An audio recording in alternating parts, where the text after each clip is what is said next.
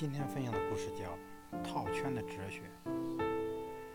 繁华的集市上，一个老人摆着一个套圈的小摊儿，吸引了许多路人驻足观看。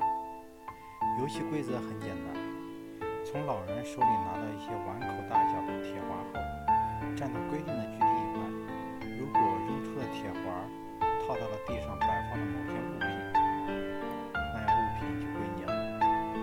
一个身穿运动衣的小男孩看了一会儿，便从老人手里买了十个铁环。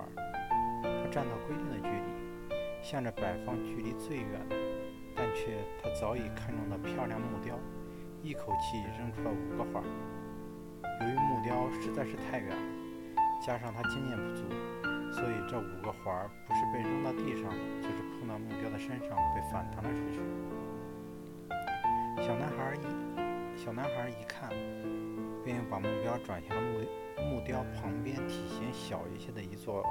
一架座钟，一连又是四个铁环扔出去，男孩仍是一无所获。就在男孩要扔出最后一个铁环时，摆摊的老人拦住了他。慈祥的老人慈祥地说道：“孩子，那最后面的东西最好，